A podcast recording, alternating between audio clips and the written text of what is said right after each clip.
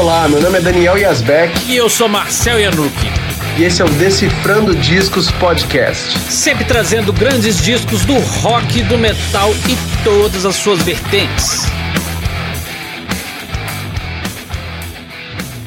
Nesse episódio, vamos trazer o amigo Leandro do canal Alma Hard para falar do disco Motley Crue 94, como ele é conhecido.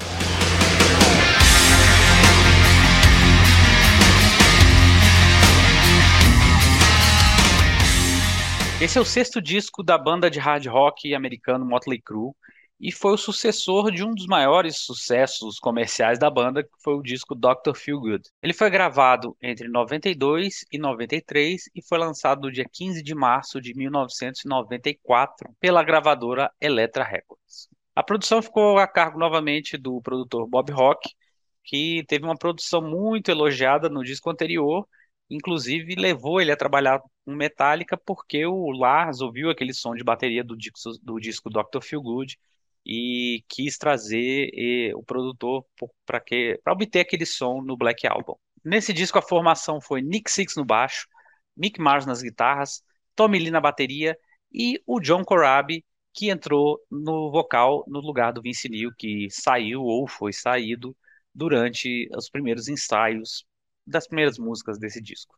Antes de continuar, se é a primeira vez que você está ouvindo a gente, já segue o Decifrando Discos na sua plataforma preferida e nas redes sociais. Estamos sempre trazendo discos interessantes para vocês. Se você está ouvindo no YouTube, já clica aí no botão vermelho e se inscreve no canal. Se está em outras plataformas como Spotify, Google Podcast, iTunes, clica rapidinho no botão seguir e não perca os novos episódios. Então, apresenta aí, Daniel, você que é o, o cara. Apresentar a galera que é o um, né? Que é o Leandrão, cara mais gente boa da internet. Pelo menos que eu conheci recentemente é o Leandro. É, valeu. Número um, cara. O cara, o cara é fantástico, o cara é demais. Eu gosto muito dele. Gosto de conversar, ele tem um, um, gosto musical parecido, né? Inclusive em coisas que ninguém mais gosta, né? Tipo, aquela banda lá, né? Aquela lá. É, aquela banda lá, aqui. que inclusive tá, tá lançando uns negócios meio fuleiro, né? O Kid Joe está esquisito. Mas, Leandro, seja bem-vindo. Muito legal ter você aqui. E é, e é legal também para ter mais um vídeo seu, porque vocês estão também com ritmo mais lento, que nem o nosso aqui, né? Então, para mim é uma satisfação ter um vídeo novo seu falando de hard rock e heavy metal. É, e quem não sabe, o Leandro é do canal Alma Hard, né? Quem não, ainda não segue eles lá, já vai deixar aqui no, na descrição o endereço do canal, já segue lá que tem muito conteúdo massa lá também. Isso aí, valeu, gente. Obrigado pelo convite. É, depois de um hiato, praticamente, é, a gente está lançando poucos vídeos em pouco tempo. E acho que é a primeira live que a gente participa aí, depois de uns quatro ou cinco meses. A última que a gente gravou foi com o Rodrigão lá do Rods Online. Uhum. E acho que faz uns quatro meses aí. Foi o show Na época da pandemia. que a gente gravou. Faz tempo. É, foi o finalzinho ali. E agora estamos voltando aos pouquinhos, né? Reencontrando o pessoal que a gente conheceu na pandemia. E obrigado, valeu pelo convite. Vamos falar de música, que é o que, pelo menos é o que eu sei falar. ah, só uma coisa, você tá com uma banda, né? Eu vi esses dias, você tava lá tocando, tocando é, guitarra. Verdade, é, uma banda, é uma banda de cover, né? Não é Sim. autoral, mas eu tô voltando nativa aí. O pessoal fez um convite para mim. E por coincidência, essa banda era a minha antiga banda, uhum. que reformularam o nome. Qual o nome? O. E o baterista canta né? Eu vi. Isso é bacana. O cara canta muito bem, toca legal também. E era Dr. Joker, daí a gente mudou para Joker. Legal. Mudamos, né? E é... Só que agora a gente tá com uma pegada totalmente fora do que a Alma Hard faz, né? Uhum. A gente tá focando rock alternativo. Bem mas eu vi umas coisas legais. Eu vi umas coisas legais e você fazendo os backings lá muito, muito afinado. É, gostei, cara. É, é, na verdade eu tô bem enferrujado ainda. Tipo, eu tive um mês para pegar aí 30 músicas. E tem que, praticamente tem que reaprender aí, seis anos parado, né? Sim. Mas vamos, vamos, vamos ensaiar que as coisas vão melhorar lá para frente, ou o pessoal bebe mais. então a gente veio aqui para falar desse disco aqui, no Motley Corabi, né? O Motley Crue 94. Eu conheci o Motley Crue mesmo, assim, de, de virar fã em 92. Então é coletânea, né? Aquela coletânea boa pra caralho. Aí eu voltei, comecei a ouvir os discos. E aí começou a sair nas revistas da época que o Vince Neil tinha ido embora e que eles estavam procurando um cara novo. Tinha até foto de três, eu não lembro quem eram os outros, mas eu lembro que tinha a fotinha do John Corabi, eu olhava e falava, meu, visualmente não tinha nada a ver, né? Os caras meio alternativo, assim. Aí beleza, eu lembro, cheguei numa loja de discos lá de Juiz de Fora e tava o, o CD. Caramba, Motley Crue escrito grandão, assim, vermelho. Eu falei, pô, deve ser bom, né? E, gente, eu vou falar que eu pedi para escutar na loja, né? Porque naquela época a grana escassa você não levava, né? Você pedia para escutar caso fosse bom. E a primeira coisa que eu falei, ah, não, mais um embarcando no alternativo de afinar. Porque o Motley Crue sempre teve a afinação mais baixa, em Ré. Já um tom para baixo da, da, da, padrão. E aí eles afinaram a corda Ré em Dó. Drop, né? É o drop, mas já um tom abaixo. Aí assim, claro que a, a, entrada desse disco é maravilhosa. Não vamos discutir isso aqui. É do caralho. Acho que todo mundo aqui gosta, né? Só que naquele momento eu ouvi e falei: que bosta que eles fizeram isso. Acabou o Motley Crue. Acabou aquele Motley Crue que eu tava achando que ia salvar. Eu falei: porra, tudo bem, tem um monte de banda indo por esse caminho, mas o Motley Crue vai ser o Motley Crue antigo. E não, cara. E era o alternativo. Pelo menos o que bateu de cara. Depois a minha opinião mudou. Mas de cara foi isso. É, o... eu, eu não comprei o CD nesse dia. Tipo... Bom, primeiro, o, o título dele original era Till Death Do Us Art, né, que é o nome de uma das músicas, que tradução livre até, até que a morte nos separe, né, ironicamente ia ser o nome, né. A historinha, mais ou menos como o John Corabi entrou na banda, ele diz que o Nick Six viu, que ele elogiou o Let It Scream, né, do, do, daquela banda dele Scream, Aí ele entrou em contato, né, meio que para tentar capitalizar, mas o cara já, já chamou ele para fazer teste para a banda. E também tem uma coisa que é interessante, né, que ele ficou, ele já estava na banda, mas ele ficou um tempo meio low profile ali, meio na mocó, porque acontece o seguinte, a, a, o Motley Crue tinha acabado de assinar um contrato de 25 milhões com a Electra, ainda com Vince Neil. Logo depois do Dr. Phil Good e tal, tudo mais, um novo contrato. Então você imagina que eles chegaram, ah, valeu pela grana, mas o vocalista saiu. Tipo assim, eles estavam com receio de tomar um, um, uma invertida ali. Bom, e aí como que eu ouvi, eu lembro assim, que eu também conheci o Motley Crue pela mesma coletânea que o Daniel, o Decade of Decadence. Aí, pô, é uma coletânea boa pra caramba, porque dá, um, dá uma geral na, na discografia, tem umas, umas extras bem legais e tal. E aí o, esse disco foi o primeiro disco do Motley Crue que eu vi lançar, né? Uhum. A gente uhum. até comenta muito isso aqui no canal que, cara, o primeiro disco, quando você conhece uma banda e lança um disco novo, é sempre uma coisa, né, especial, né, e tudo mais. E eu, na verdade, eu gostei muito, muito mesmo na época que saiu, mas, cara, obviamente dava para sacar que era outro, eles estavam tentando ir numa outra, numa outra onda, esteticamente, tipo assim, essa capa aqui, tipo, cheia de listen, cheia de. Nossa, assim, anos 90. É, total, é, tipo né? assim, a gente sabe que isso aqui é tipo, assim, totalmente anos 90. O clipe de Misunderstood, eu acho que é uma estética, cara, parece muito com alguns clipes daquela época, até do próprio Kid Joe mesmo, assim. Tô falando em termos de dinâmica, não, em termos de filmagem mesmo, assim, tipo, de fotografia, digamos assim, né? Uhum. Então, assim, é, mas eu gostei do som, mas, cara, foi um fracasso retumbante, né? Tipo assim, foi uma coisa que dava para sacar que e outra outra coisa legal também que na época eu lembro que antes de anunciarem o disco e o John Corabi, a gente ficava lendo naquelas revistas é, Top Rock, essas coisas, né? O pessoal falando, eu lembro disso que você falou, né? Dos três carinhas, eram dois loiros e o John Corabi. É. E aí também tinha umas coisas, aí botava assim, uma nova banda se formando, Aí tinha lá uma foto do Vince Neil, do Gene Simmons, do Billy Idol, do Duff McKagan, assim, junto. Uhum. Será que é uma nova banda? Drugstore Cowboys? Eles inventavam umas coisas assim muito loucas, assim, sabe? Não, e, e botava assim, Gene Simmons, Kiss, não sei o que, não sei o que, Vince Neil, piloto de corridas. Né? É, não era mais, não era mais vocalista. Então, assim, ficava muito, a gente ficou muito tempo sem saber o que que era tal. Mas eu gostei na época. Teve muito esse negócio de ser o primeiro disco do Motley Crue que eu vi lançando, né? É, da mesma forma que vocês, né? Comecei ouvindo o Motley Crue pela coletânea, The Kid of Decadence, só que a diferença é que eu não ouvi no lançamento. Eu ouvi aí 10 anos depois que ela já tinha sido lançada, meu irmão tinha comprado. E por coincidência, eu ouvia muita coisa por conta do meu irmão, que ele é 10 anos mais velho que eu, então ele comprou muita coisa Só que do Motley Crue ele só tinha o Decade of Decadence e esse Motley Crue aqui com o Corab. E eu confesso que eu adorei a Decade, só que esse Motley Crue do Corab, eu lembro que meu irmão falava que era muito bom, muito bom, muito bom, só que eu ouvia e não gostava. Aí sabe quando é um disco que você tem que ter a hora certa e o momento certo para ouvir o álbum?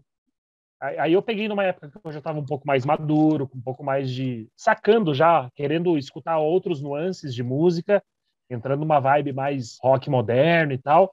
E esse disco aqui, ele soou, ele soou como uma porrada na minha orelha, porque a produção dele é finíssima, requintadíssima, e fora que as músicas são pesadas, o vocal do Corab é, cai muito bem nas composições, ou seja, é um disco que é aquela história, se talvez não levasse o nome do Motley Crue, teria sido um estouro, talvez seria um supergrupo, talvez uma outra banda, mas eu acho, é, é, assim, para mim ele só tá abaixo de um álbum do Motley Crue. Ele é o segundo meu predileto da banda. E, e, tem, e tem uma coisa, né, cara, que esse disco ele também mudou muito a dinâmica da banda, né? Porque era aquela coisa, né? O Nick Six era o cara que fazia as ideias cruas, né? Enfim, as músicas, e o Mick Mars era aquele cara que, né, que tocava, que dava, dava para sacar aquele que dava arredondada ali na coisa, né? Tipo, pegava as ideias, dava uma uma melhorada e tal.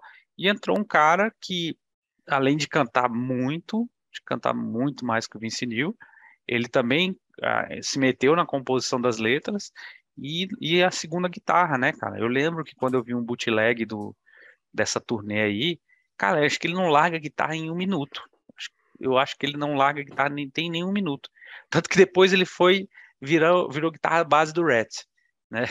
É uma coisa uhum. mais bizarra do, do planeta. Mas ó, tem uma coisa, eu acho, é, eu não vou dizer desrespeitoso, mas é, é, é, muita mudança de uma vez.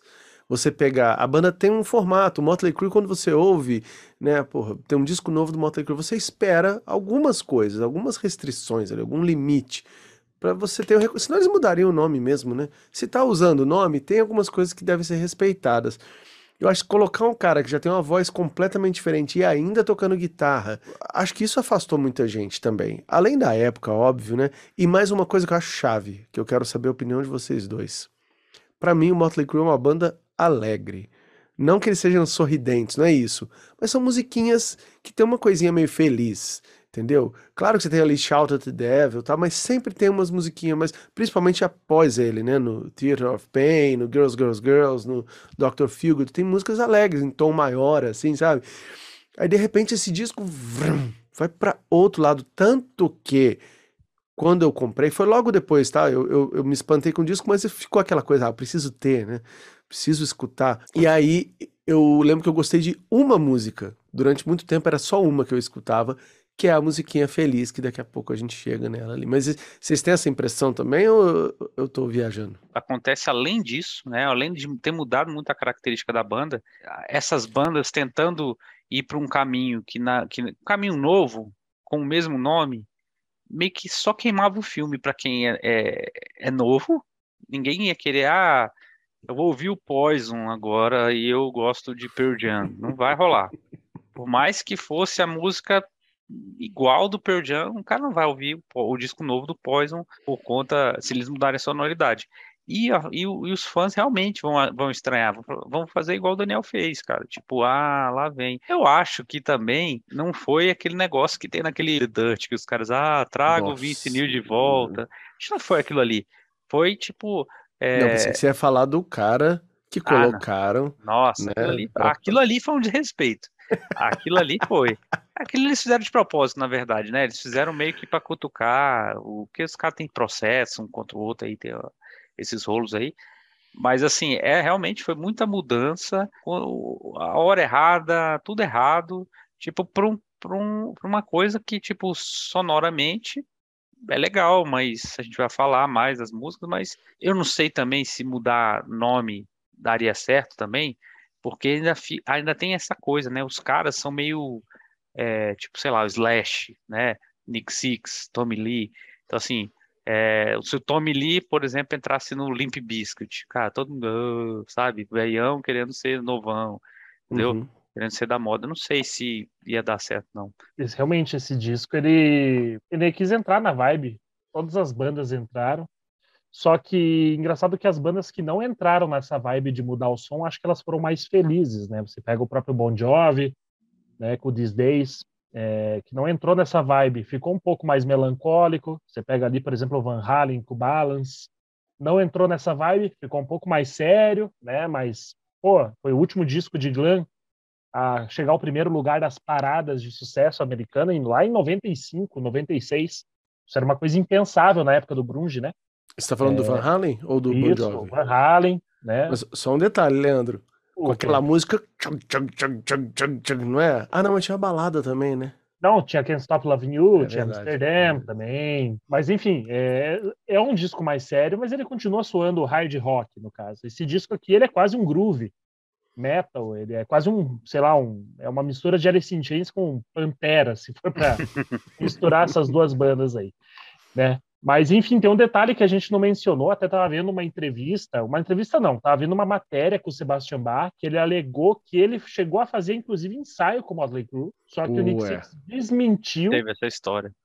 Teve essa história, mas o Sebastian Bach até tweetou dizendo que o Nick Six estava mentindo, que ele tinha convidado, feito até um ensaio, disse que estava certo até para ele entrar na banda nesse período, só que eles não quiseram, não chamaram. Pô, ia ser massa, hein? E aí, peraí, ia impedir o Skid Row de fazer um disco que agora eu tô entendendo, só agora que, eu, que me veio, é meio que copiado disso aqui, velho. O Subhuman Race é. A, produção, a sonoridade. A produção é, é a mesma. É Bob é, Não, velho. Os timbres de guitarra, de bateria, é tudo copiado disso aqui. É, é o Saint Anger dos anos 90, né? não, porque também tem, tem essa coisa do Bob Rock. Eu vi umas agora, fazia muito tempo que eu não escutava esse disco. Eu falei, cara, tem uma coisinha ali que é do produtor mesmo. O Bob Rock, se você ver, as produções dele são muito características. Você pega é, desde o som de bateria. Principalmente, né?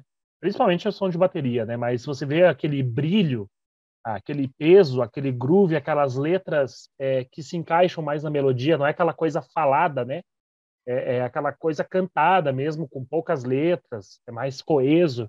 Você vê que é muito, é muito particular do, do produtor. Esse episódio tem apoio da marca de roupas mais descolada do momento, a Death Kills. Se você curte desenhos que remetem aos anos 80, heavy metal, filmes, videogames antigos, não deixe de dar uma olhada nos produtos que tem muita coisa legal. Tem camisa, tem boné, tem bermuda, tem até café. Vou deixar um cupom de 10% de desconto na descrição do episódio para vocês. Aproveitem! Vamos aproveitar agora e falar, vamos decifrar faixa a faixa do disco Motley Crue de 94 para vocês.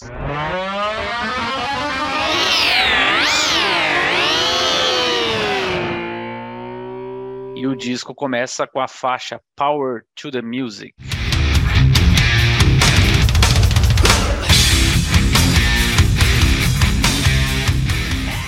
Todas as músicas desse disco elas tiveram o mesmo crédito, né? Todas as letras para o Nick Six e o John Corabi e, as, e a música para a banda, com exceção de uma música que quando chegar a gente vai falar. É, já abre. Na verdade, ela é a música, na minha opinião, que define o álbum.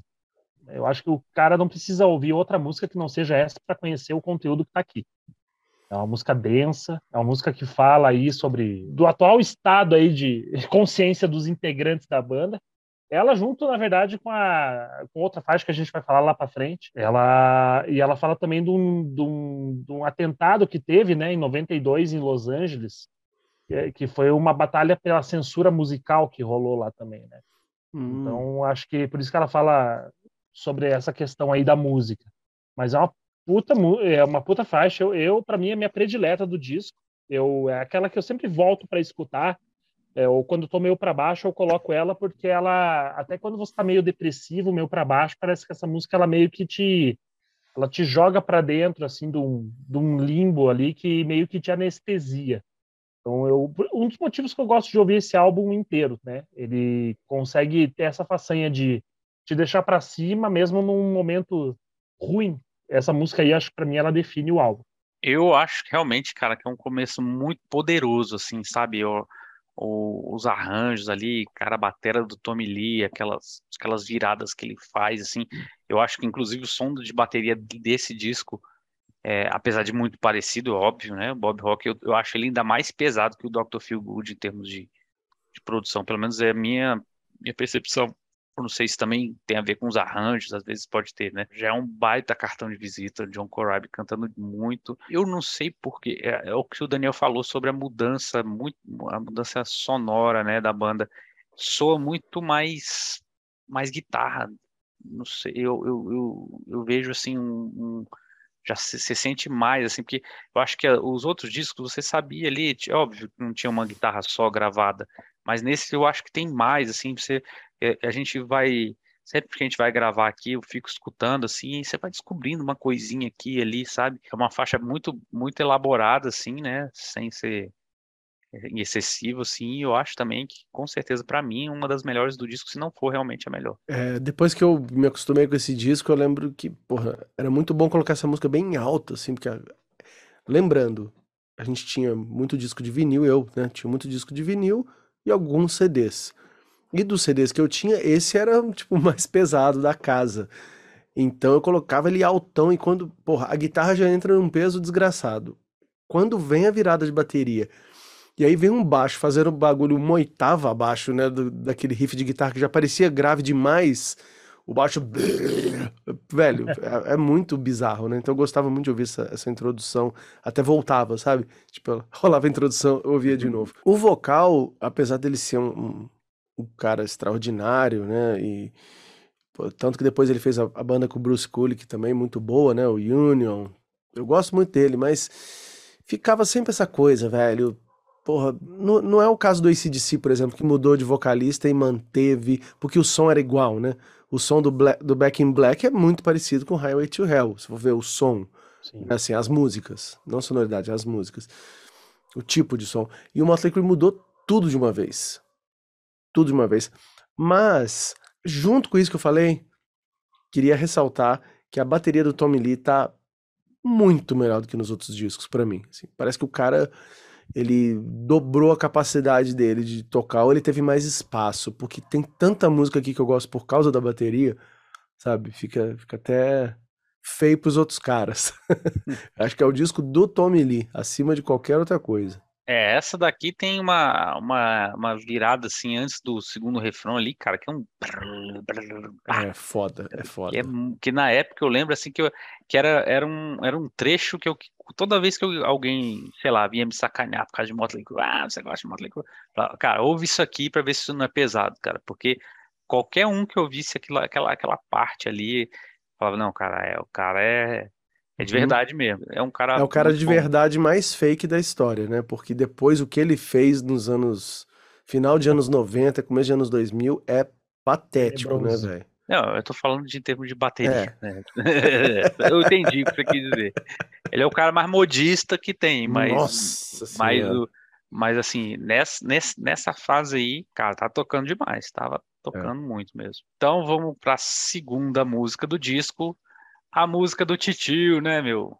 Uncle Jack. Are you ready for suicide?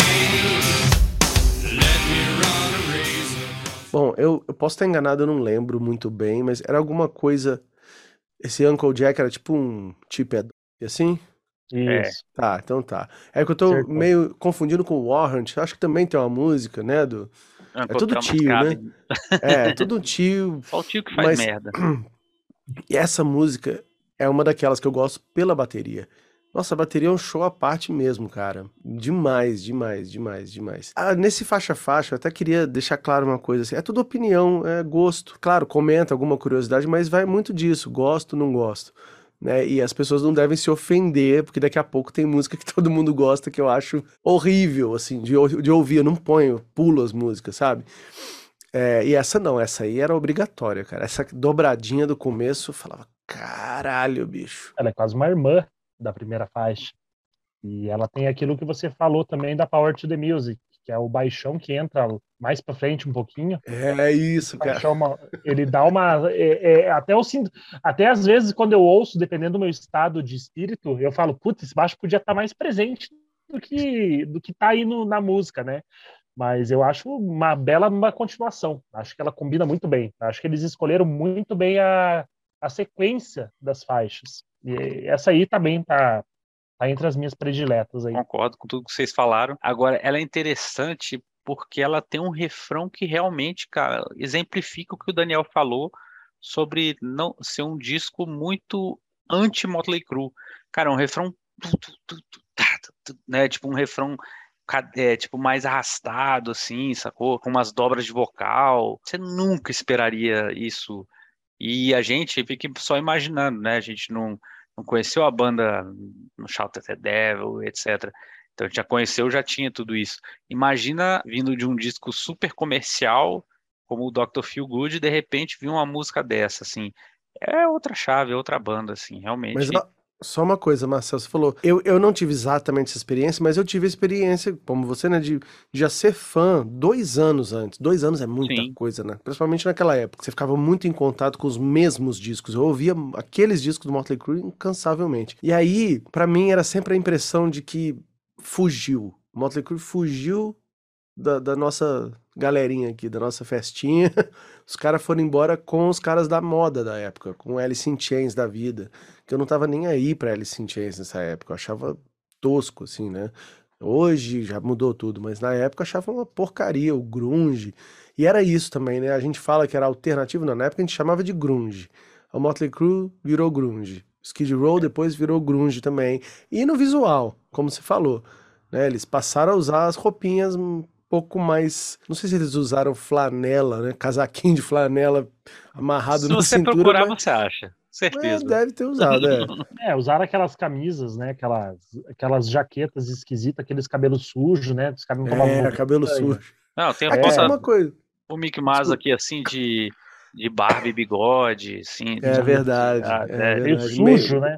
É, é isso, isso, isso, é verdade, sujo. Só uma coisa também, você falou de abertura de voz, que eu me lembre, não, ninguém do Motley Crue faz backing bem. Talvez o Nick Six, mas eu não lembro da voz Cara, dele. É, é pelo os shows que todos os shows que eu já vi, na verdade isso é uma coisa que eu, eu não gosto no Motley Crue, né? Até melhor, na verdade, quando eles pegaram as meninas para fazer backing vocal, porque pelo menos era alguém no palco. Mas a maioria é tudo gravado, né? Então fica. A maioria dessa época, será? Cara, muito tempo, cara. Os, os, shows velhos que eu vejo assim, cara, fica parecendo com o Nick Six. Pra dizer, tem alguns mais antigos que você ainda ouve aquele back vocal meio, às vezes, fora do. Eu gosto é disso, eu, pessoalmente. Eu prefiro ouvir o cara ao vivo, dando umas rateadas ali no vocal, fazendo um vocal meio. um back vocal meio ofegante. Isso! Ah, looks the kill, sei lá, sacou? Do que tipo, tipo ele abrir a boca e ficar um chica, looks, saca? Cara, então assim, é, então eles nunca foram muito bons assim de backing vocal, que eu me lembro. Não. O Tommy Lee ele sempre fez. Na turnê do Girls, Girls, Girls, eu lembro que tinha uns backing vocals dele, ele sempre usava esse microfone tipo que eu tô usando aqui. Madonna, né? Madonna, né? É, o Tommy sempre, Lee sempre cantou melhor, sempre, né? Ele sempre, sempre cantou, melhor, é, é verdade. É verdade, agora relembrando. Eu só lembro aqui... dele cantando Brandon. Cara, eu quero ver alguém aqui, a gente vai fazer um dia o, o, o, o Generation Swine, eu quero ver alguém vir aqui e falar como vocês estão falando mal desse disco maravilhoso, cara. Quero Olha, ver. eu tenho dois amigos que adoram esse álbum. Eu ah, quero ver defender da... Brandon, então. Quero é. ver. Quem defende? Não, mas, nem, mas eu acho nem o Brandon um disco... defende. Então, chegamos agora na música Hooligans Holiday.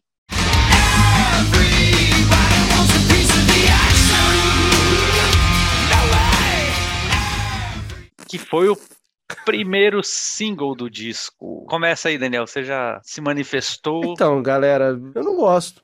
Eu não gosto mesmo. Acho essa música bem clichê, assim, bem rock americano. Tipo, ah, somos setentista, meu, sabe? Eu acho bem paia. Não gosto mesmo. Não gosto. Passava ela sempre. É, ela foi o primeiro disco, é, o primeiro single e eu lembro que a primeira vez que eu que eu tive contato com ela, né, é porque na época também chegava tudo meio ao contrário aqui, né? Ah, o primeiro single, a gente não tinha single aqui no Brasil, então não chegava tão, tão assim, né? Então eu lembro que eu vi a primeira vez o clipe, que esse, cara, era o clipe grunge alternativo From Hell total, assim, né? Aquelas, aquela estética bem da época. Mas eu lembro que eu vi foi numa entrevista, cara, que é aquela entrevista bem famosa, que tem eles na MTV falando, aí eles falam mal do acidente do Vince Neil, né? Que os caras, ah, e aí, o Vince Neil bateu num coral, aí, o que, que vocês acham? Eles, ah, pobre do coral. Aí o Mickey Mars fala que o Vince Neil tá gordo, né? You're invited, but you wait, Tom. É, faz uma, uma faz uma, uma, umas gracinhas assim. Aí depois os caras da MTV falam, é, mas e vocês não. Os seus clipes não eram só Hairspray, Women and Fire? Aí eles ficam putos, vão embora e tal. Mas ah, é, tem essa, né? É, aí, aí, não, e aí o massa que a MTV dá uma sacaneada feia, né?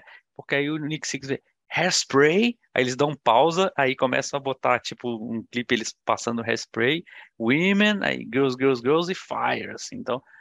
E, mas nesse, nessa entrevista eu lembro que ficava passando trechos desse clipe, né? E me chamou atenção, cara. Eu não acho essa música ruim, não, pra te ser sincero. Eu acho essa música legal, assim. Ah, desculpa, não, não falei que era ruim, não, hein? Eu falei que eu não gosto. É Sim. muito diferente. Só me defendendo. Claro que ela é ótima.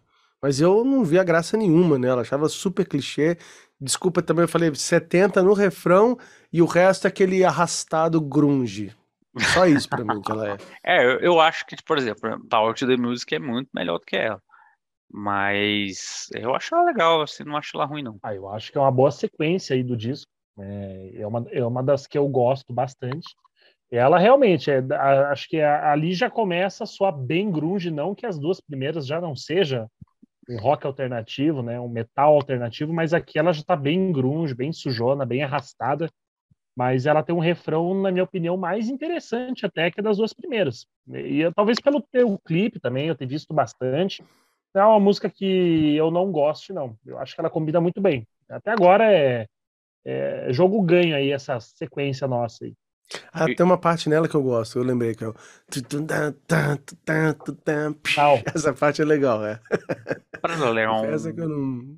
E, e, eu lembrei até a gente falando aqui, né, desse peso, desse groove, eu lembro que Tommy Lee ele apareceu inclusive no home video do Pantera, né? Ele apareceu no home video do Pantera, o Fiancelmo raspando o cabelo dele. Essa época, né, ele tava no essa época só não, né? Daí pra frente, tudo quanto é moda, ele tá no meio aí. Fazendo justiça. Tem no. Naquele DVD que tem deles ali do, do Decade of Decadence, tem ele, tipo, aquecendo, assim, antes do show, assim, ouvindo Cowboys from Hell, assim, sabe? Já tava. Mas já tava indo, né? Já tava chegando junto nos. É que não tinha nenhuma banda que não se influenciasse pelo Pantera. Né? Não é, tinha. É, nessa época. É, é, é, era dor de cotovelo da galera. O pessoal realmente queria ser o Pantera. Né? Ou se você fosse banda de metal, você queria ser Pantera. Se você fosse uma banda é, que não sabia tocar, você queria ser igual Nirvana. Um resumo dos anos 90 por Leandro em 5 segundos. então vamos seguir aqui para a próxima música, Misunderstood.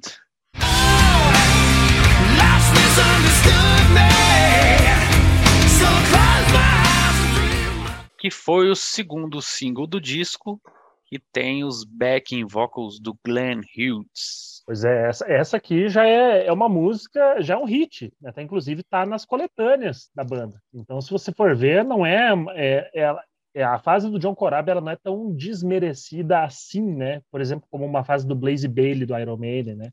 Ou pior, né? Como o, o, Judas, né, fez com a do Ripper Owens, que é, aí é pior, que não é nem é, eles evitam, eles tipo fingem que não, que não aconteceu. Não, não, quem? Não, sempre foi o House, nunca teve, não. Apesar que eu falei do Blaze, né? Eu cometi uma injustiça, porque querendo ou não, eles tocam as músicas do X é e algumas do Virtual Eleven até hoje ao vivo, né? Coisa é, que o Modley é. nunca vai fazer é tocar uma música desse álbum ao vivo, né? Então me é. redimo aqui do que eu tô falando. Mas a Misunderstood é o hit do disco. É uma música excelente. Né? É uma, das, é uma das minhas preferidas do Motley Crue mesmo. E ela tem um, mesmo que o tema dela não seja tão alegre assim, ela tem uma pegada mais assim, não é nem alegre, não sei qual é a palavra certa que eu posso dizer para ela, mas ela tem um pouco mais de brilho, um pouco mais de luz que as outras faixas. É, é isso que eu tenho para dizer dela. É, acho que até agora é, só tem música boa aí na sequência. Eu, eu gosto dela também. Eu acho ela legal. Foi o, o, o primeiro clipe que eu vi do, do, desse disco. Foi aquele clipe que eu, que eu falei, cara, o clipe é totalmente. Parece uma mistura de, sei lá, um clipe do Ugly Kid Joe com Jeremy. Do, do, assim, Verdade. Em termos de visual falando, né? É, aquela temática, né? O menino, que o pai tá longe, não sei o quê. Eu gosto dela no, no geral. Uma coisa que é, na época não ficou muito claro para mim, mas também questão de às vezes até entendimento mesmo, é como esse backing vocal do Glenn Hughes, na verdade, é quase o vocal principal, né? Porque as notas que você ouve lá em cima, não que o John Corabi não seja um, um, um, bom vocalista, não é isso, mas a, a, as notas que chamam a atenção nela no refrão não são o John Corabi, tanto que você ouve ela, essa, música ao vivo, você vê que ela é diferente. É, é boa, mas assim, quando eu vi ao vivo, eu fiquei assim, mas, né? Aquela, a, a voz que chama atenção realmente é do, é do Glenn Hughes. Mas eu acho ela legal. É aleatório pra caramba, né? O Glenn Hughes fazendo backing vocal, né? é, muito mesmo. Até porque nessa época, né? Tipo assim, era uma época que, tipo assim, seria mais fácil eles, eles trazerem alguém da moda, assim, né? Mas Exato. não foi, realmente foi aleatório. Mas vou maneirar daqui para frente, mas eu não gosto dessa música nada. Acho também que ela cai na mesma coisa da música anterior. Ó, vamos lá, o começo dela para mim, é, desde que eu ouvi a primeira vez, é Hunger Strike do, do Temple of the Dog. É a mesma na na na na na na na na na na na na na Eu falei, que isso, velho? Os caras só que com violão e com uma harmonia mais mais alegre. Eu não gostei disso. Porque para mim era fake, assim, sabe? Caramba, os caras tentando embarcar na onda. Não tô dizendo que vocês têm que concordar e não devam gostar da música por causa disso, mas é o que bateu em mim. E o na na na na na na na, na pô, é um negócio meio country, meio, sei lá, velho, não sei, lá, lá, sol e ré, aquele negócio batido que você falou, já sei para onde vai. Não uhum. gostei dessa música, velho. Tem uma parte no meio que é legal, não é? Uns riffs, que ali vira uma outra parada. Mas eu ficava sempre, pô, os caras escolhem para ser o single, para ser a, as músicas que representam o disco, as músicas que eu não gostei, entendeu? Que eu nunca tive vontade de ouvir. Sendo que tem umas outras, como as duas primeiras, e tem mais algumas aqui, que eu acho maravilhosas, assim, que eu falo, porra, são as que eu mostro, ou mostrava, né? Quando eu queria também falar, ó, Motley Crue é bom pra caralho, botava essas músicas, não essas aí, Misunderstood e Hooligans Holiday. Mas eu sei que eu tô bem sozinho nisso, porque eu nunca vi ninguém reclamar dessas músicas. E só que eu precisava falar, né? Claro. Ficar aqui fingindo, oh, do caralho, eu não gosto dessas duas. Eu sempre pulei esse. Depois dessa, vamos para Love Shine. Love shine. Love shine. Então, uma música, pô, pra mim ela tem uma melodia muito mais original e ela é mais acústica mesmo e, e não me parece uma cópia de nada, parece uma coisa mais autêntica. Pra mim, muito mais bacana, muito, muito melhor. Era é, o Marcel já faz né? a carinha de que não gostou. Adoro. Ela é mais básica que a Misunderstood, ela é mais, é, ela é menos sofisticada, mas ela é mais gostosa de ouvir. É, é isso. É, realmente. Mas não que ela não, uma misunderstood também não seja. Mas eu, eu, eu acho que aí eles poderiam ter colocado a Love Shine um pouquinho mais para frente. Porque é praticamente uma semi-balada, né? Uhum. É, eu acho que é muito próxima uma da outra. Eu acho que eles quiseram pegar aí o gancho, tipo, digamos, a parte pop do disco, eles quiseram aproveitar nessa parte aí, né? Mas, enfim, eu gosto bastante dela também. Então, dessa vez eu vou ser o malvado. Eu não gosto dessa música. Eu acho, ela me soa muito como quero ser o Soundgarden, aquele, aquelas vocais dobradas no assim, aquele no refrão, não gosto. Essa é a música que eu pulo do disco. Não gosto dele. Oi, Suga, oi, não sei o que, não. não. É, realmente, essa... o Suga, o Suga eu, eu colocaria outra coisa ali. Mas... É. Pra mim é a parte do disco que dá uma, uma leve trombada, mas faz parte também. É, eu acho que é questão da sequência, né? Eu acho talvez se ela tivesse lá para frente, acho que a, a gente, talvez ela entraria no momento menos pior aí, né? Para a próxima música é Poison Apples.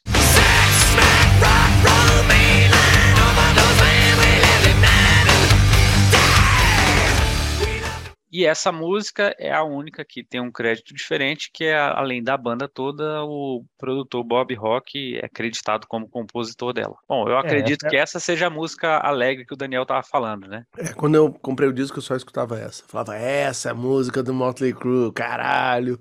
Sempre adorei. Essa aí poderia estar tá tranquilamente no Dr. Feelgood, com alguns ajustes, né? Claro, de afinação. Poucos ajustes. É, mas ela poderia facilmente estar tá ali.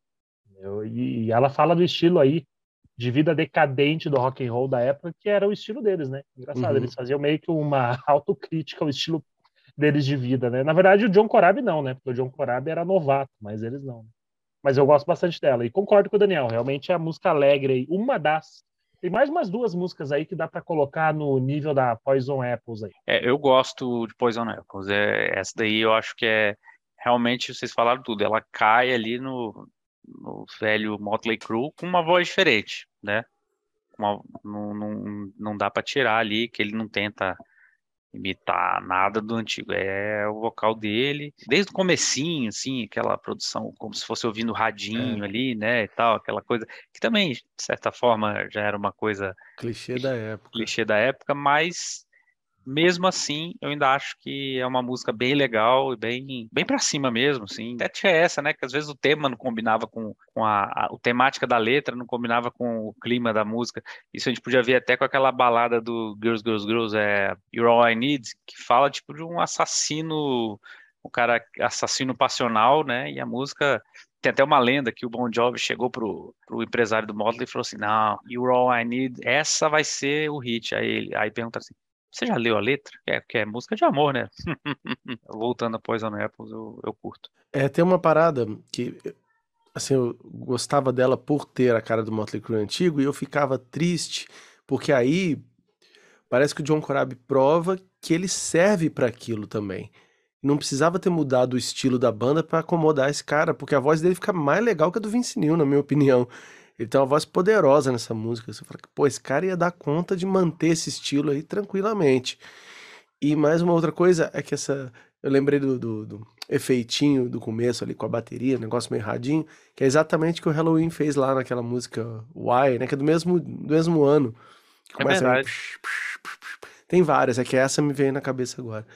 Isso era um recurso bacana, que é esse contraste, né? No começo a música começa pouquinho e, pera, estoura. Bom, seguindo, a gente vai para a música Hammered.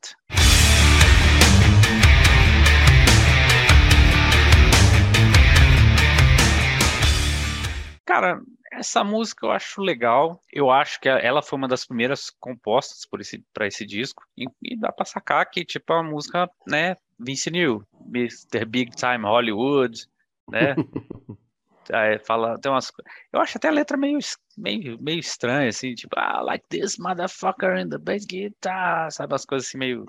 Não sei explicar. Mas, na, mas a música é legal, ela tem um.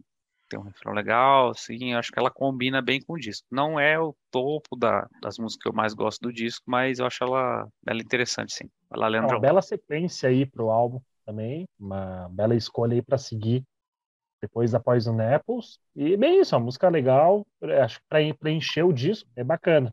É, eu gosto dela também, mas não tenho muito ao que acrescentar aí também. Eu acho uma música assim, ok, né? Uma música para complementar o disco.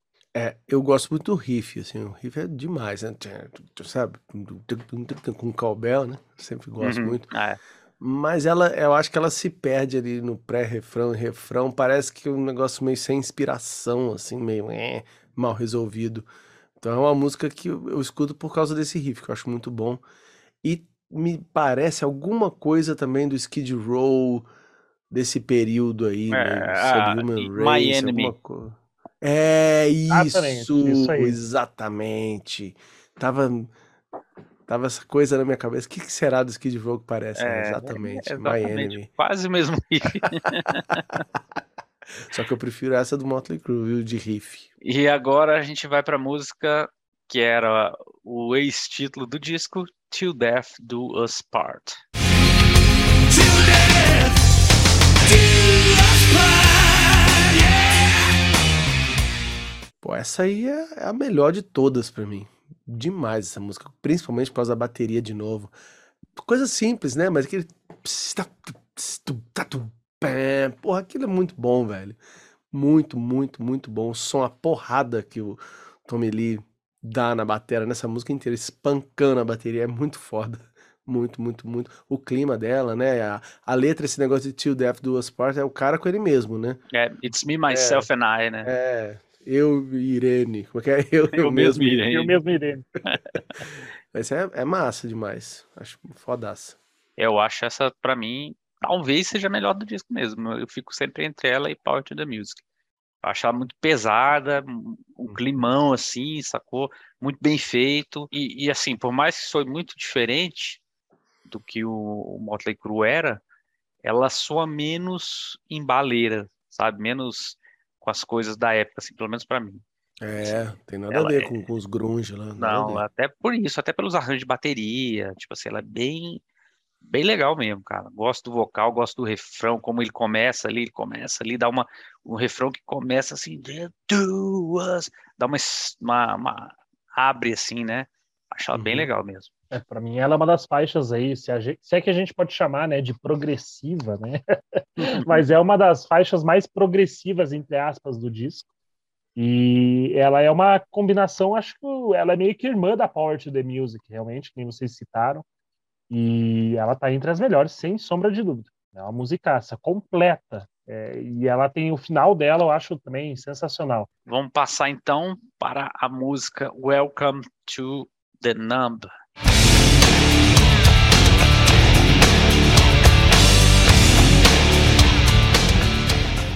Cara, essa daí eu vou falar que ela sempre é a música que eu tenho que ouvir um pedaço para relembrar dela. É, um, é uma música que gravou na minha cabeça. Não é uma, não é uma música terrível, mas eu acho, eu acho ela meio pouco inspirada, sabe? Na minha opinião. Pouco inspirada, ela é muito inspirada no Aerosmith, né? Pelo amor de Deus, cara.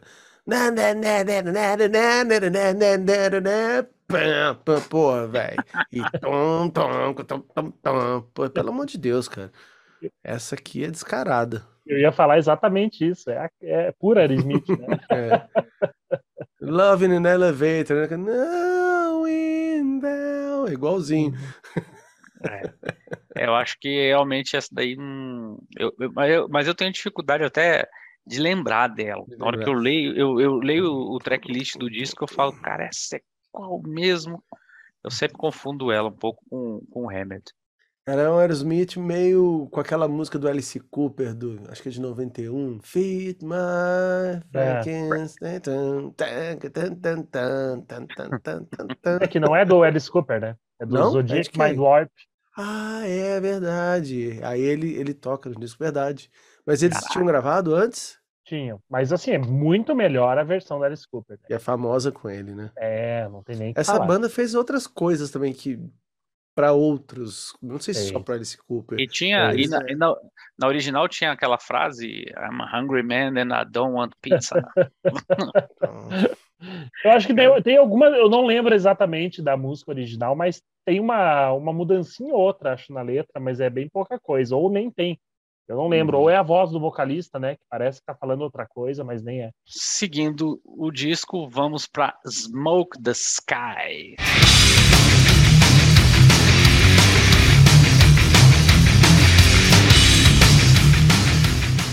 A música sobre aquela velha, né? Tapa na pantera, né? eu gosto dessa música. Gosto muito do riff, pesadão. É. E a bateria também eu dou um destaque ali, que ela, ela soa bem pesada também, né? Ela é uma música mais rápida, né? Ela é tipo, para mim, nesse disco, ela é tipo Poison Apples, só que do mal, né? Tipo, porque ela tem, tem uma pegada mais rápida. Né? Ela é, antítese. É antítese mesmo, assim, só que ela é tipo com mais pesadona em termos de clima, assim. Sobre THC, falo sempre, o tempo inteiro sobre isso aí, e é legal, eu gosto. Só uma tem, coisa. Tem clipe, né? E tem clipe essa Tem clipe? Né? Tem. Uh, só, só destacar uma coisa, que esse riff, que é muito legal mesmo, né? Ele pra mim é mistura de duas coisas. Aquela música do Skid Row que é, é Get the Fuck Out, né? Get the Fuck Out. E a do Anthrax, né? Caught in É um híbrido. Se juntar essas duas, dá essa aí. Mas eu também preciso dizer que o Mick Mars não fica devendo nada pros guitarristas dessas bandas, assim. Eu sei que ele é muito mal avaliado, né? Não é muito reconhecido. Que foda, né? Se é que é ele tocando guitarra também, porque de repente é o John Corabi, mas vamos acreditar que seja ele, porque ele tem um sonzão de guitarra foda. É, cara, eu acho que o som de guitarra desse disco aqui eu acho muito, muito legal. E eu acho que talvez até seja isso, né? O, eles pensarem em alguns arranjos para duas guitarras, né? Sabendo que ao vivo vai ter duas guitarras, né? Não vai ter só o Vince Neil fazendo aquele lá e o ré, né? Aquele violão Aquele desligado. Violão, é. Same old pra, situation. É, só para só para pro, pro Ghost Player atrás, né? Não, não ficar feio, né? Então, assim, o John Corabi não, ele toca, toca mesmo, né? Mas eu gosto dessa música. Essa, então, essa aí acho que até comentei ali, ela né, é uma das músicas aí, como tem clipe, a gente acabou decorando bastante ela, mas hoje ouvindo ela no contexto do álbum, ela acaba entrando aí nas medianas, na minha opinião. Eu gosto bastante dela, mas assim, ela é a menos diferente do álbum, na minha opinião. Então, acabo meio que deixando ela de lado. Às vezes, sabe, tipo, ah, vou pular ela, não quero ouvir, mas, putz, eu adoro ela. Mas acho que é porque eu enjoei também. É engraçado que ela tem um. Ela, ela é um pouco mais, né, assim, por causa desse riff, da, da, da, da, da, mas assim, na, no pré-refrão ela dá uma, é, ela dá uma, uma refrescada, assim, né, antes de entrar no Smoke the Sky de novo, né. Eu acho essa música legal. Penúltima música do disco, ah, vamos falar da faixa Dropping Like Flies.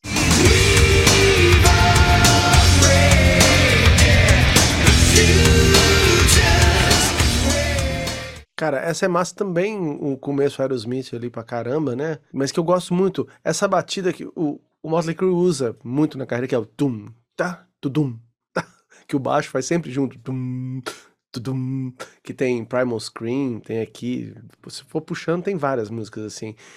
Eu acho que é uma característica deles, só que o fato de ter o é meio Walk This Way, sabe? Me remete a isso, assim, essa coisa Aerosmith, que eles são muito fãs. Eu acho que o John Corabi, ele tem essa coisa de, de, de ser mais. de mostrar mais as referências dele do que o Vince Neil tinha.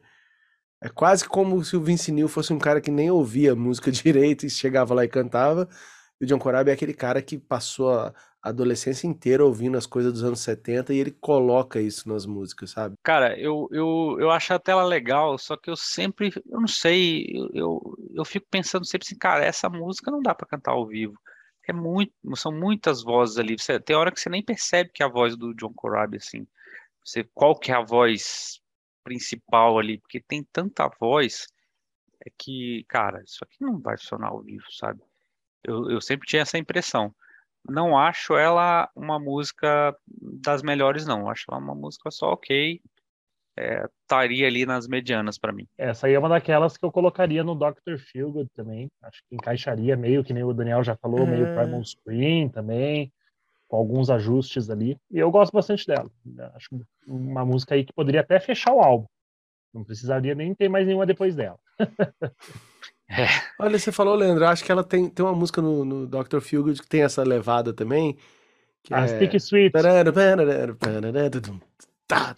é isso mesmo, isso mesmo. Só que é mais lenta, né? Isso. Bia que tinha várias. Então, fechando o disco oficial, a gente tem a música Drift Away. Look inside.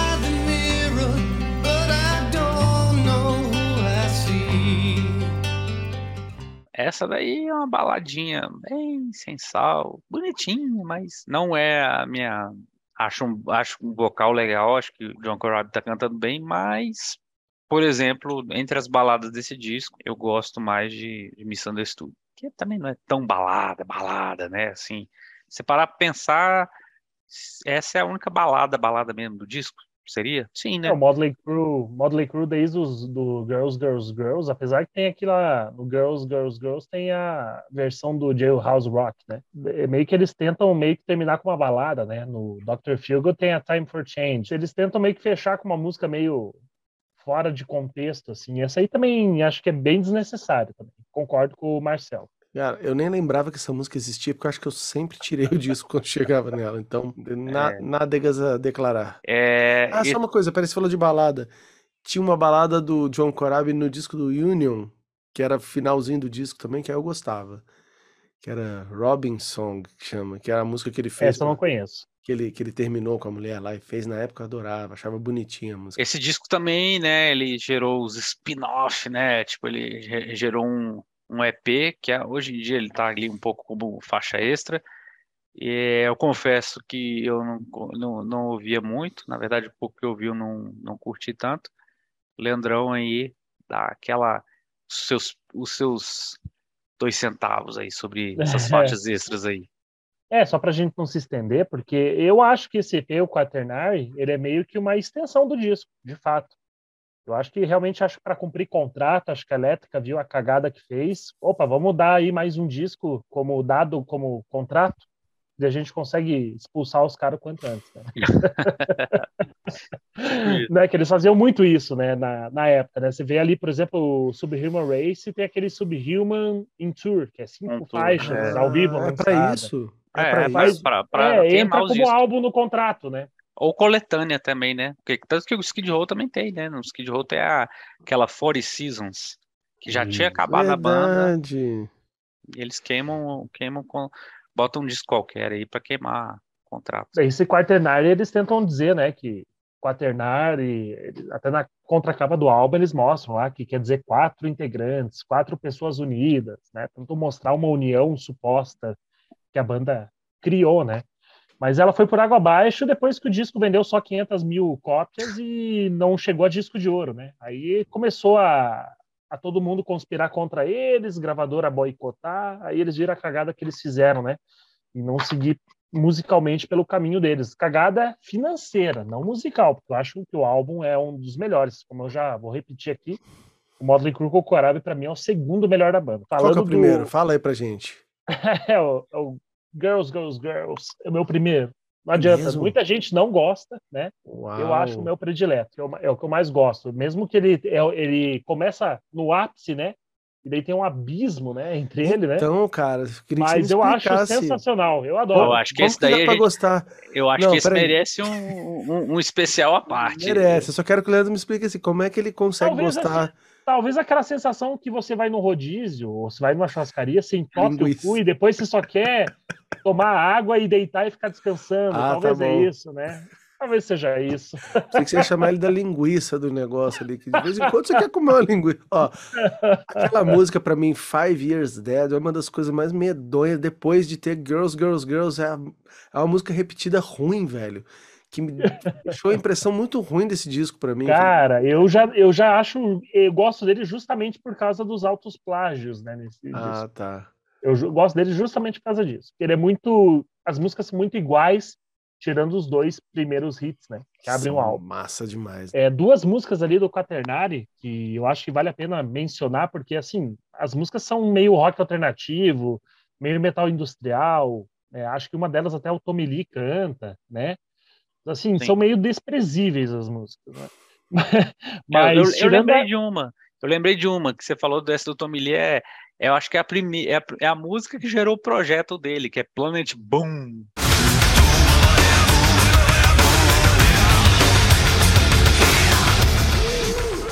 Nossa, essa música é horrorosa. É muito ruim, horrível. E a do Nick Six também é na mesma pegada chata pra caramba. Mas tem, tem pra escutar música... esse disco, por, anunciando no tem. YouTube, assim? Eu tô procurando aqui no. Tem, tem no YouTube.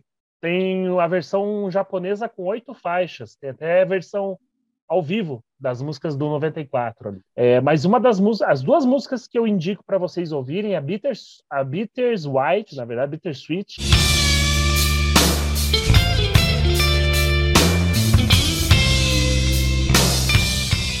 Que é um blues do Mick Mars, Mick Mars solando, estilo blues, uhum. isso é coisa rara.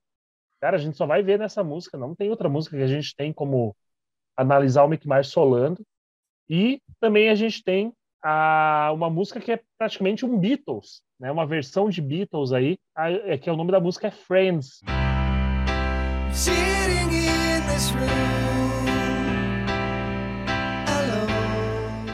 Que é do John Corado.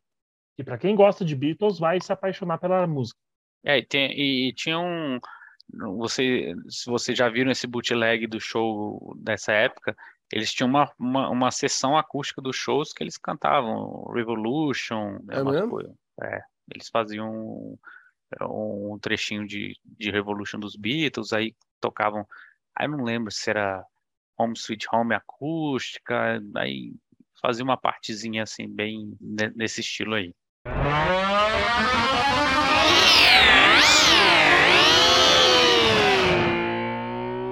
Vamos então para as considerações finais. Motley Crue 94. Olha, É um disco que assim que eu não aconselho para quem é fã de Motley Crue. Eu aconselho para quem não gosta de Motley Crue ou para quem está começando a ouvir Motley Crue agora, ou para quem tem a mente mais aberta. Mas como eu já vou repetir aqui, é o meu praticamente meu disco predileto deles. E assim, é só para quem realmente tem aquela, quem é viúva mesmo do, do Vince Neil, para quem é viúvo do estilo festivo da banda mesmo. Eu acho esse também um descasso. Eu acho que é um dos melhores da banda mesmo. Apesar da minha ordem ser bem diferente da do Leandro. é, mas eu com certeza gosto muito. Tem essa parte afetiva de ser o primeiro disco que eu comprei quando lançou e tudo mais. Cara, e realmente eu eu acho que o John Corabi merecia uma sorte melhor, sabe? Mas também não sei também se é se é ele merecia ou ele também que é um cara meio para baixão assim, sabe? Porque ele fez o U, o Union, que legal, aí depois ele ficou lá naquela do, de fazer é, guitarra e backing vocal pro Rat, Aí depois ele, depois de uns anos, ele entrou no Dead Days, né? Que é uma banda meio montadona lá. Tem um, um, tem um guitarrista que é o dono, né? Um cara cheio da grana aí. Né? Isso. Né? Então, assim, aí ele, tipo assim, pô, tava na banda, tava bem, lançou acho que uns dois discos, tava. Ah, não, vou sair. Sabe? Eu não sei se ele tem também um auto-sabotagem aí nas jogadas, sabe? Porque eu acho, cara, que ele é um cara muito talentoso. Pô, tem umas músicas do Union que eu acho muito legais também. Até depois, aí, muitos anos depois, eu fui ouvir o Scream, eu também achei umas coisas legais e tal. Assim, ele é um cara que tem potencial, e como o Daniel falou, até, cara, ele, ele poderia fazer um disco Motley Crue também. Esse disco não é um disco Motley Crue, mas ele tem vocal. E, e uma, uma das coisas que eu me lembro foi um show bem famoso que o Vince Neil fez, daqueles shows do Vince Neil solo, né? Ele bebaço, bebaço, sem conseguir cantar nada. Aí ele chama o John Coray para cantar Live Wire com ele. Cara, aí, é, cara, é, é muito engraçado, cara, porque o Vince Neil cantando daquele jeito assim, bebum, aí quando entra o John Corabi em cima, destrói, assim. Uma música que é do Vince Neil, assim, né? Então, assim, a voz muito diferente, mas ele conseguiria suportar esse, o material. Não tudo, mas eu acho que, assim, eu lembro que no show desse bootleg tinha ele cantando Wild Side, Live Wire, umas coisas que ficaram bem legais na voz dele. Então, ele é o cara certo na hora errada, na banda errada, talvez. É, e para e quem quiser conferir, tem um disco ao vivo, ao vivo dele que ele lançou, ele lançou em 2018. Até inclusive eu falei desse álbum porque a capa dele, por coincidência, é um artista aqui brasileiro, inclusive é meu amigo de infância. É fez a capa do álbum. Né? Então deu uma pesquisada lá, ao vivo de 94, ao vivo em Nashville. O nome do disco, se eu não me engano, é Motley Crue 94. Eu, eu acredito que É, ele... porque não teria... Porque no 94 ele tava, né? Na é, banda, então... É, eu acho que realmente foi um disco que ele gravou depois. Ele... Ah, ele toca é. o disco inteiro. É, eu acho que foi isso mesmo. Foi isso, isso. mesmo. Ele toca as versões do Quaternário, ele toca também umas covers aí. É um disco bacana. É que eu mencionei ele justamente só porque a capa foi um a amigo meu que fez aqui. Que legal. legal, muito é, legal. Ele é, ele é design da Red Tech Records, né? Então ele gravou para vários outros artistas, Michael Sweet, Lynch Mob, né? Mas é, é, Metal Church, mas essa aí é uma delas. Você não tem mais nada para falar do disco, você que não falou. Ah, cara, ouçam. Tirem suas conclusões, porque eu gosto, eu não acho nada assim maravilhoso, como muita gente fala. Ele é maravilhoso se for pensar que não deram atenção nenhuma para ele, nenhuma, né? Então ele é subestimado demais. Eu não colocaria ele como dos preferidos. Eu acho que ele é um puta disco, mas não, não tem cara de Motley Crue para mim não. Quando eu penso na banda assim, eu não lembro muito dele. Eu lembro daqueles cinco primeiros, né? Então a minha ordem dos preferidos estão entre esses cinco, aí depois eu começo a colocar eles e com certeza ele foi o, o melhor depois disso, de tudo que fizeram, né? Ele, tá, ele é muito assim, muito superior àqueles outros discos que saíram depois. É isso aí, galera. Leandro, muito obrigado aí por estar com a gente nesse episódio aí. É, o pessoal ouçam, é, assinem o canal Alma Hard, estar aqui na descrição. Deixa aí o seu sua despedida aí pro pessoal. Valeu, gente. Obrigado aí pelo convite. Espero que né, eu seja chamado para outros quem sabe? casos aí para a gente desenrolar aí o disco, né? A gente fala aí até de outras, outros estilos, não só de hard rock, né? Mas é hard rock realmente é o que está na minha alma. Então, sigam a gente lá, pessoal, e espero que vocês gostem do nosso conteúdo também. Assim como vocês gostam do conteúdo aqui do pessoal do Decifrando Discos aqui. Valeu, pessoal. Até a próxima. Valeu. Valeu.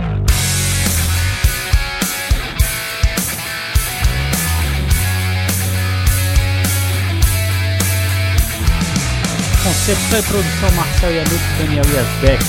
Pesquisa Marcel Yanuk Daniel Yazbek. Arte Marcel Yanuk. Música da abertura e encerramento Daniel Yazbek. Edição de áudio e vídeo Marcel Yanuk.